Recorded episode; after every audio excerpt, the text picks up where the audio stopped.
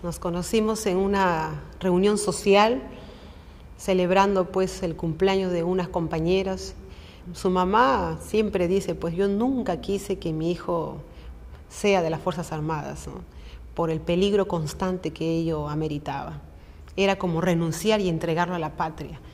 Pero mi hijo persistente, pues terco, decía, le gustaba, ¿no? Él decía que a través de siendo oficial podía mejorar las cosas, ese sentido de identidad a su institución, eh, el amor a sus seres queridos, el amor a la patria. Entonces, cositas así que hicieron pues que por mucho tiempo él estuviese en esa situación, en esa institución. Cada vez que él se lo destacaban a diferentes sitios era una despedida, era una despedida. Y más que nada los últimos años, ya cuando lo destacaron al BRAE, creo que ahí ya avisorábamos o teníamos ese presentimiento de que iba a ser nuestro último adiós. Él no estaba de acuerdo con que habían comedores de oficiales y comedores de subalternos. Y él decía, ¿por qué esta diferencia tal? ¿Porque unos tuvieron más oportunidades que otros? porque unos tuvieron más estudios, capacidad económica. Eduquemos con el ejemplo. Si queremos decir que el país, el Perú es un país unido, por ahí tenemos que iniciar. Prácticamente él fue el octavo de su promoción que falleció. Unos por mala manipulación de sus armas de guerra y fueron tres que murieron también en un enfrentamiento armado. Que le dolió muchísimo, llegó a casa, me acuerdo, le dieron, cada vez que fallecían oficiales, todos se reunían en Lima, les daban dos días para poder alimentarse de sus familias. Creo que eso hacía pues para que nuevamente les dé la vitalidad, la energía necesaria para que nuevamente vuelvan a Ciudad de Combate. ¿no? Él llegaba a casa y me decía, no me preguntes nada, vamos a pasear, vamos a salir, vamos a orar juntos y sobre todo a esta pequeña niña que estamos haciéndola crecer. ¿no? Había momentos que yo sentía que no debía preguntarle más allá de lo que él no quería decir. Cuando él se quedaba callado y me decía, son cosas que se solucionarán pronto, no te preocupes.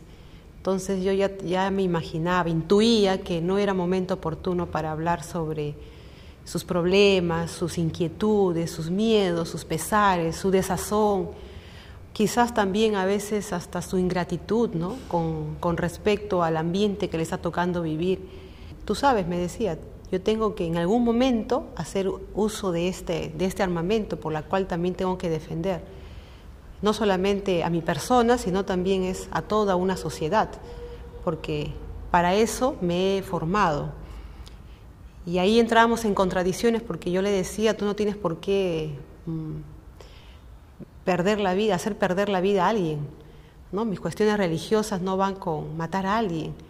Una semana antes eh, que falleciera, llamó a casa por unos pequeños instantes y me dijo, ya se acerca Navidad, eh, ya anda armando el arbolito, anda haciendo todos los preparativos para pasar una noche juntos, después de muchas Navidades que nunca había pasado con nosotros.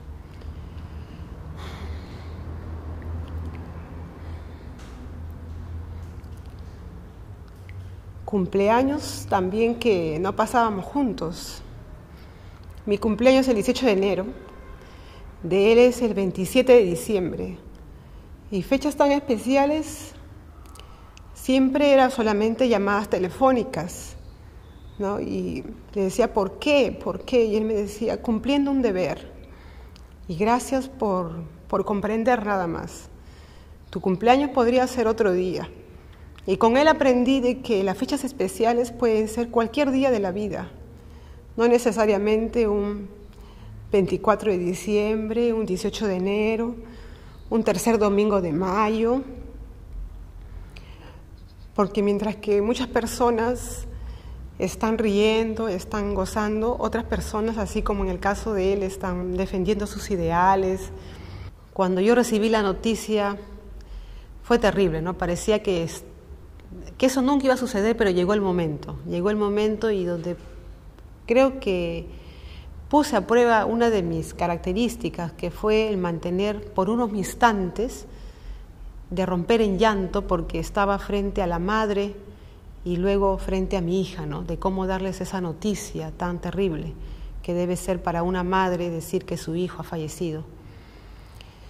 Pero claro que posteriormente uno lo llevó ya en sus, en sus interiores todo el pesar, la pena, la injusticia, la cólera ¿Por qué, no? ¿Por qué esto? ¿Por qué estos hombres que quieren buscar la paz, que quieren la igualdad en nuestro país, que dicen eh, buscar la, la lucha para que todos alcancemos nobles ideales, sean también personas que maten seres humanos?